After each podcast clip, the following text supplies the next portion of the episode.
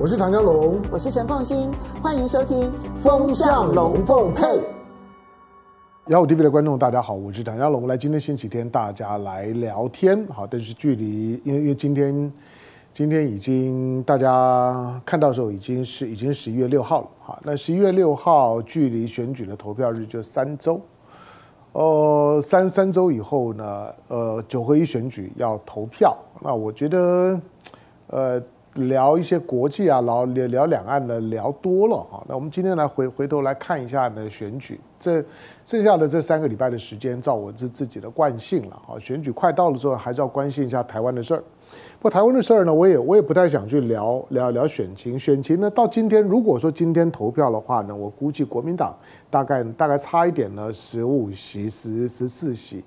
最好最好最好，如果运气非常好，国民党如果运气非常好，那有机会呢到十六席、十七席，大概会是这样情况。但是如果运气很差很差的时候呢，可能呢十十三席、十四席，大概就在这区间。当然，并不是光光看席次啦，因为这里面如果如果就二十二个地方县市来讲，有一些是很小的哈，比如说比如说比如说呃澎澎湖，澎湖呢就很小。那你说说澎湖的输赢重不重要？也不是不重要哈。再加上这一次，因为现在嘉义市的市长的选举现在喊暂停了，那要延到延到延到十二月啊，因为有一位候选人过世了，那所以呢要往后延。好，所以现在呢就剩下十一月二十六号投票的时候呢，只有二十二十一个呢，就是说包括六都在内的的地方政府。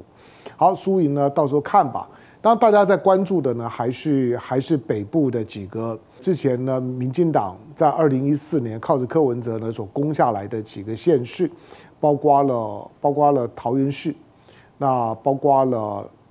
基隆市，包括了新竹市，以及柯文哲呢自己拿下来的台北市。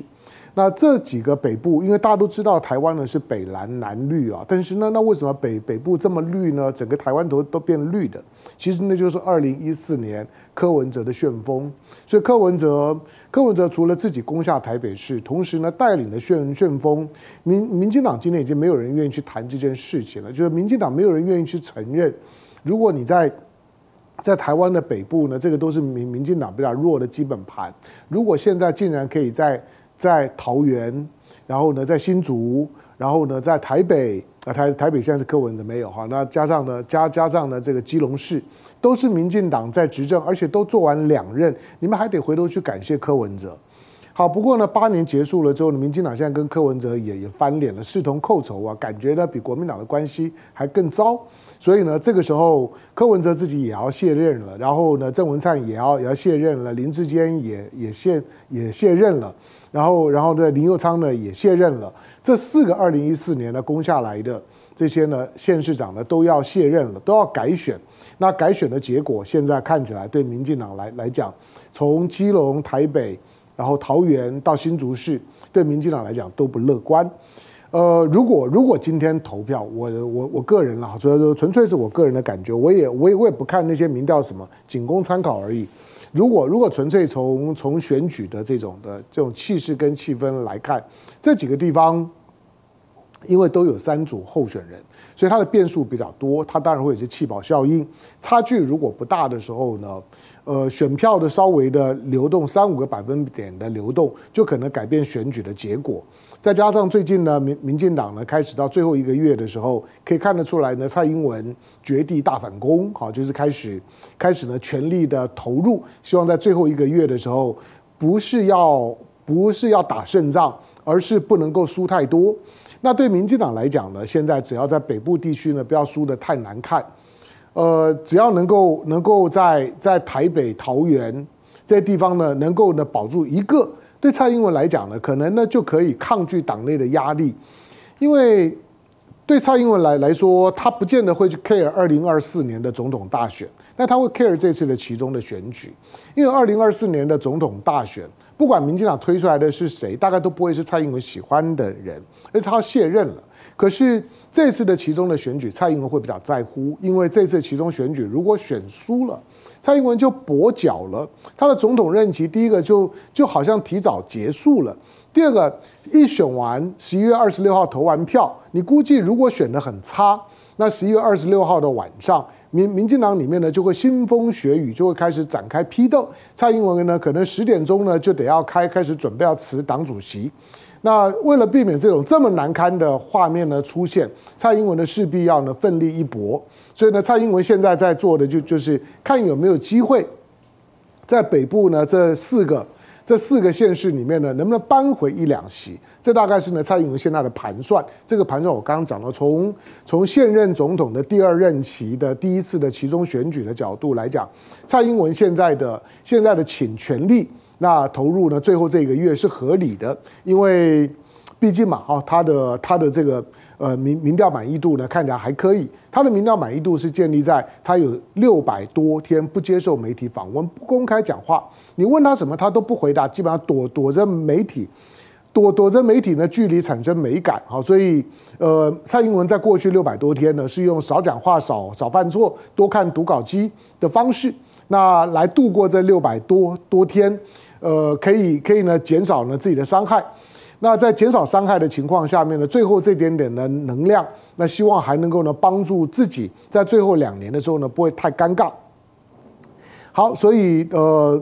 最后的最后的选举的最后。呃，如果你觉得今年的选举很冷，是因为除了这几个地方之外，其他的选情呢几乎呢都确定了，都结束了。那蓝蓝归蓝，绿绿归绿，大概都不太会有什么变化。唯一的就是刚刚讲的嘉义市，好，现在选举要延后。那其他的就看呢北部的这几个县市。虽然我刚提到，就如果现在就投票的话，我个人认认为，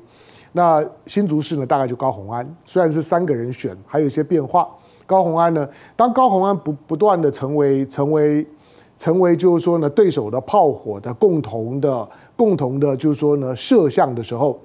呃，对高虹安是有利的。一方高虹安应对的不错，第二个呢，让高虹安呢变成是一个拥有全国知名度的政治人物。如果他当选新竹市长，他就不只是新竹市长，他将来在在全台湾都拥有政治的知名度，他后续的政治的前途还可以期待。那至于呢，至于桃园，我估计呢，大概就张张善政。那在台北现在看起来，大概蒋万安，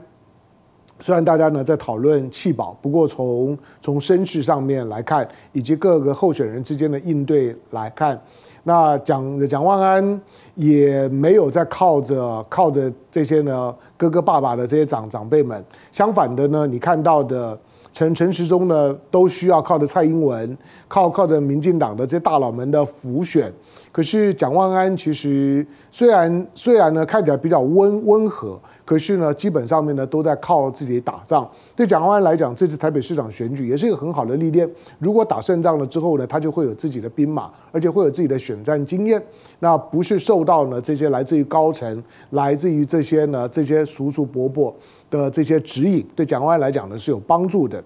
那呃基隆市呢，反而我觉得。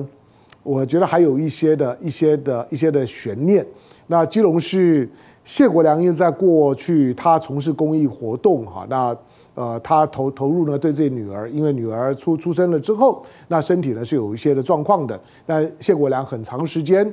那他在讲的，你就像他他介绍自己，他是小爱的爸爸，小爱呢是他的女儿，是他的心爱的女儿。那但是在陪着陪着女儿呢走过这一段了之后，那他除了除了全力的，因为自己的女儿爱屋及乌，投入到公益事业，那投投入到呢一些的一些的地方的弱势团体的照顾，这个呢对他会有帮助。但是政治的线条上面来讲呢，变得比较柔和。面对到厮杀这么剧剧烈的选区来讲，呃，没有到最后的时候，真的很难说。基隆是一个变数呢稍微大一点的地方。好，我们就从基隆谈起。基隆，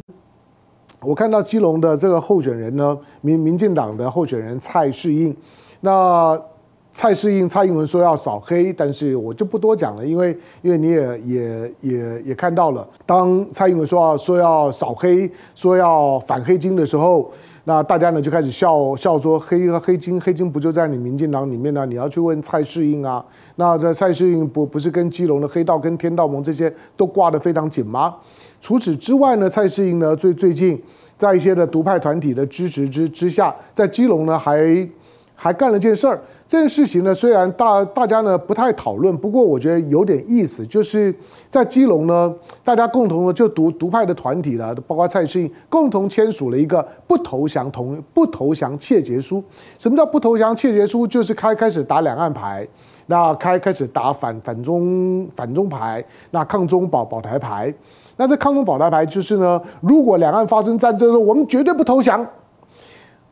那投的投不投降跟基隆有有有什么关系？是有这么一点关系啦，因为台湾的历史上面啊，台湾的历史上面，不管是日日据时代也好，国民政府时代也好，都或者说呢，在在清朝的时代，那要治理台湾，要要登陆台湾呢，都是从基隆进来的。它当然反映了就是说，因为因为强强强权国家都在北方嘛，不管是日本。那不管是国民政的政府从上海从从从北京过来，当然都从北边下来，所以都从基隆进来。那从基隆进来，所以呢，基隆呢会是第一线，所以就在这地方呢签个不投降的切结书，呃，表表示呢自己呢与台湾共存亡的气魄。听听听起来好，反正就是选举时候你你会你会看到的一些的花样啊。不过说说实在的，就是基隆。基隆投不投降，当然那那都只是一个一个政政治的政治的 game 哈，就就就只是一个表态。可是我劝就说基隆的朋友们呢，先不要话讲得这么死。第一个，在历史上面，基隆也从来都没有什么抵抗，国民政府上来就上来了。那日本呢要接收要要占领台湾呢，上来也就上来了。但是在做这个过程当中，虽然会有一些抵抗，但是。早抵抗晚晚抵抗，你都会发现了，在过去的历史上面，不抵抗的都捡了大便宜。比如说苏贞昌，苏贞昌家里面呢，老家呢在屏东，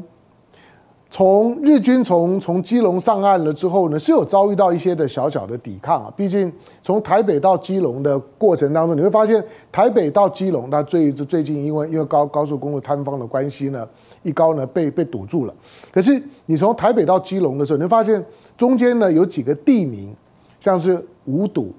六堵、七堵、八堵，他觉得这地名的堵呢是什么意思？那个堵啊，其实就是在郑成功时代所设定的一条一条的防防线，每一条防线呢都用堵的名义。六堵、七堵、八不八堵，那个堵都是防线，所以基隆到台北要进台北城之前，从基隆上来要进台台北城，确实有很多的防线。那有的时候会遭遇到一些小小的抵抗，但是我我说真正不抵抗的，比如说在屏东，在屏东，你看呢苏苏贞昌的苏贞昌的家人，他们的长长辈，他的叔叔伯伯爸爸就不抵抗，不抵抗有什么好好处呢？你看，人家基隆啊等等这些地方呢，一路上面呢都有抵抗，但抵抗呢，除了除了要付出生命的代呃代价，事后呢被追杀、被清算、被清乡以外，你还得要看看那些不抵抗的，像苏贞昌的苏贞昌家的长辈们不抵抗，人家呢日军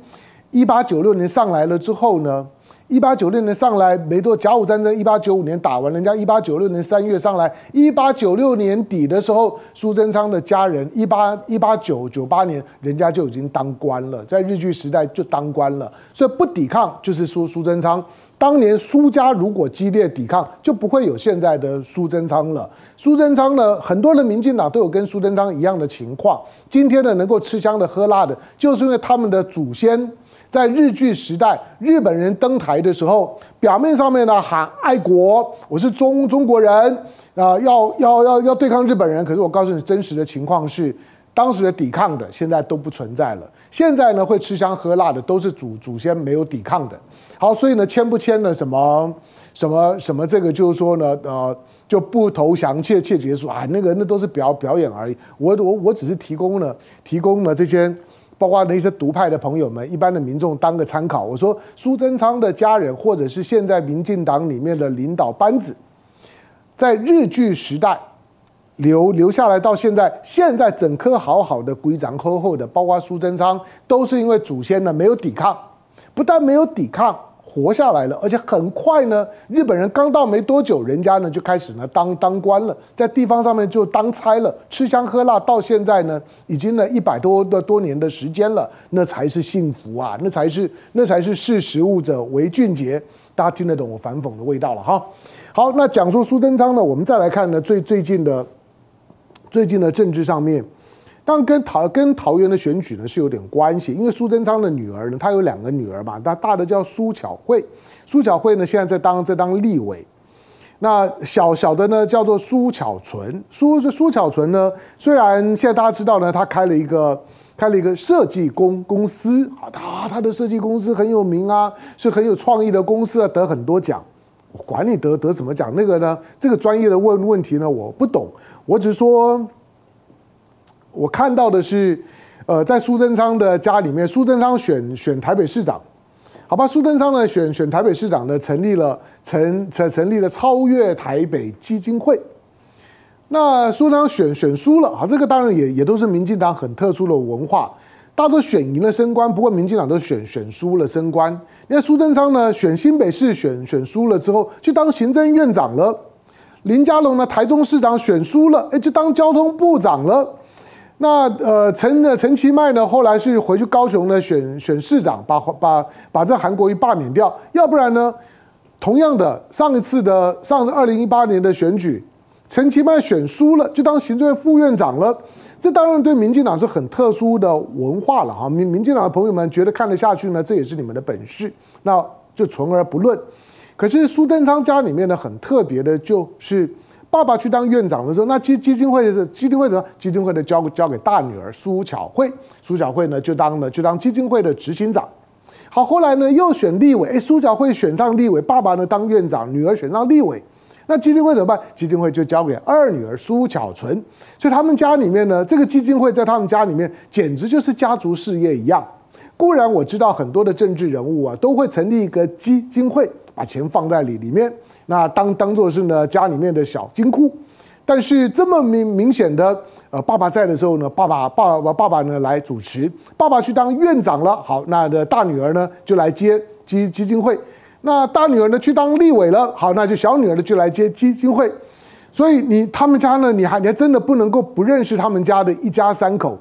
那好吧，那爸爸当院长，女儿大女儿呢当当立委，那小女儿呢管接基金会，那也可以了吧？可是呢，苏贞昌在两年前的时候呢，在面对立委询答的时候，曾经讲过：当我在当立委的时候呢，我我我家里面的小孩子，那绝对不会呢去去承包呢政府的工程。讲的呢，因为因为你知道苏贞昌讲话的愧愧靠嘛，讲话就是有的时候呢不高兴的时候呢，就故意放大音量呢，用音量呢去跟你吵，去压压制你。但是如果没有放大音量的时候呢，讲话呢就是。让让让你感感觉到呢，就是非常的有自信，而且就就是告诉你拍胸脯保证不会。你看的时候你也会信他个几几分吧？那那苏苏贞昌行政长讲话说，他当院长的时候呢，他们家小孩不会去去包包政府的标案，不会去投标，不会去包包工程。现在呢，问题来了，这个叫做苏巧纯的，苏巧纯的这个他的他的这个设计公公司呢，最近呢就就拿到了桃园桃园市政府。桃园市政府呢，在桃园盖了一个桃园市的总图书馆。那桃园的总图书馆呢，花了大概二十亿左左右。这个苏巧纯呢，拿拿到了两千四百九十五万的标案。当然，你知道，知道它它只是设计的部分啊，因为一个一个全全新的总图书馆，大部分呢都是在大部分的费用都是在土地啦，然后然后呢这个地上物啦，呃，都都都是在这些方面嘛。那属于设计的部分的金额呢，本来就不多。那这个叫苏巧纯的呢，当大家知道说，哎，啊你你们不是讲好了，就就就是，如果你爸爸当院长的时候呢，你们不是不会投票吗？但是当大家去问苏贞昌或者问苏巧纯的时候，哎，他讲法又不一样。他他说我没有去投标，我是呢人家的，就是说呢得得标走的下标，就就是呃，他不是统包。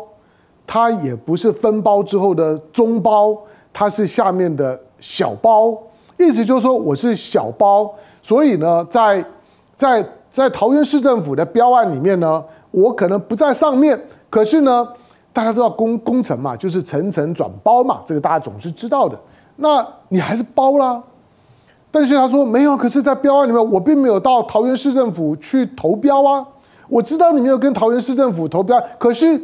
你你分包到的这家的这家呢，你的上游的上包他去投去投标了，而且拿拿到标了，而且是限制招标。那这个里面当然就有鬼了。虽然你再去问郑文灿，郑文灿说啊，我们一切都依法办理，还少少来了这这套呢。其实因为我在过去从事新闻工作的时候，我跑公共工程还跑跑蛮久的，跑跑很多的工工程公公司，跑营建署，那跑一些呢，跑一些政政啊政府的这些，包括公共工程委员会，这都是我过去我自己选择的主跑路线。我为什么选这些路线？我就是要搞清楚里面里面的这些拿着政府的钱在标案当中做文章到底是怎么做的，我就是要花时间去搞懂这些东西，所以那些的花样我是看得懂的。虽然我不能说你违法，可是你也太不要脸了吧？你告诉大家说呢，你你绝对不会，当你当院长的时候，你的家人绝对不会去去去呢去呃投的投标政府的标案，可是。你没有去投标，可是政府的标案里面这么大一包钱呢，到你的口袋里里面了。那这跟你有没有去投标，真的这么的直接吗？这才是最高级的，就是我不投标，可是我拿到了标金，我拿到了标案。那从一般的老百姓角度来讲，你要说你苏贞昌你说谎，你说你女儿、你家人不会去投标，他会告诉我没有啊，我们我我女儿并没有去投标啊。可是，在在在所有的公共工程的文化里面，层层转包的时候，你在下包的时候呢，经常的藏污纳垢就在那个地方。上游的大大包，因为他要对于对对呢业主呢去交代，那有的时候呢还得要呢装模作样、大模大样。可是转层层转包包到底下的时候，除了一手一一手的这些 commission 呢被拿走以外，最重要的是下游的部分，你常常就搞不清清楚了。而苏巧纯呢，就这样子拿到了两千四百九十五万。苏贞昌虽然辩解，苏巧纯虽然辩解，郑文灿虽然辩解，可是我是要问说，如果你是一个很棒的设计公司，说自己得到了很多奖，请问你你非要去拿这个案子吗？你爸爸在当行政院长，你姐姐在当立法委员，而你去拿的呢是民呢是民进党，是你。我我甚至甚至可以讲这个呢，这个呢跟你跟你爸爸的关系渊源很深的郑文灿的桃园市长的市政府底下的一个最大的一个案子，桃园市的总图书馆的标案，然后呢你也不用去投标，但是呢你就在底下等，反正该给你的就会呢到你的口袋里面两千四百九十五万，一般的设计公司，我告诉你，大家会说两千四百九十万很很多吗？我问对一个。对一个设设计公司来讲，看到那两千四百九十五万不流口水的，我随你便。对设计公公司，不管是室内设设设计，或者是一些的一些的一些的 logo logo 设计，看到那两千四百九十五万，以今天的景气来来讲，以这相关的领域的竞争之激烈来讲，哇，你这样子就拿到两千四百九十五万了，不流口水的才有鬼。我我我说我说这种的这种的巧言令色啊，讲一套做一套啊，然后然后呢，不断的呢，在这种字里行行间里面呢做文章。我没有去投标，可是你是下包，你就拿到了这样的钱，然后之后再在我我一我一再问的就是说，你总要告诉我，你爸爸姐姐真伟大，爸爸当院长，姐姐当立委都现任，然后你拿的标案呢是桃园市的，如果你今天拿到的是新北市侯友谊的标案。那我或许也就算了，我我我觉得 OK。那新北市呢，起码不不是你民进党在执政，但是你从头到尾，你苏巧纯，你就在靠着整个的民民进党的政治生态在过日子，不是吗？好，所以你看到我我前面讲的就是说，在日据时代的时候，苏苏贞昌家里面是是真的是不抵抗运动啊，很快呢，那边人家。日本的日日军一登台没多久，一到屏东，两年以后，他们家就就当官了。隔了一百多年以后，靠着民呃靠着民进党也是一样巧言令色啊，就是我没有投标，可是我拿到了标金。对，很很很抱歉了，可能我比较古古板一点了，我我我实在觉得，觉得看到这种事事情的时候。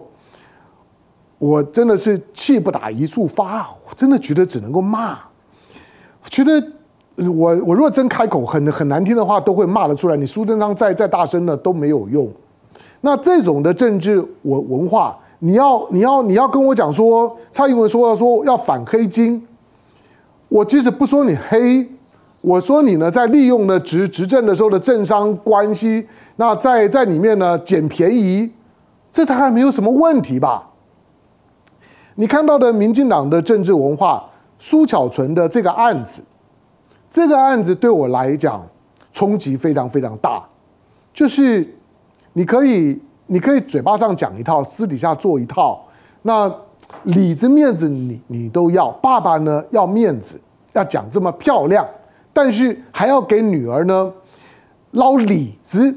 不投标，但但是拿到两千四百九十五万的标案，郑文灿还还得要出来呢打马虎眼。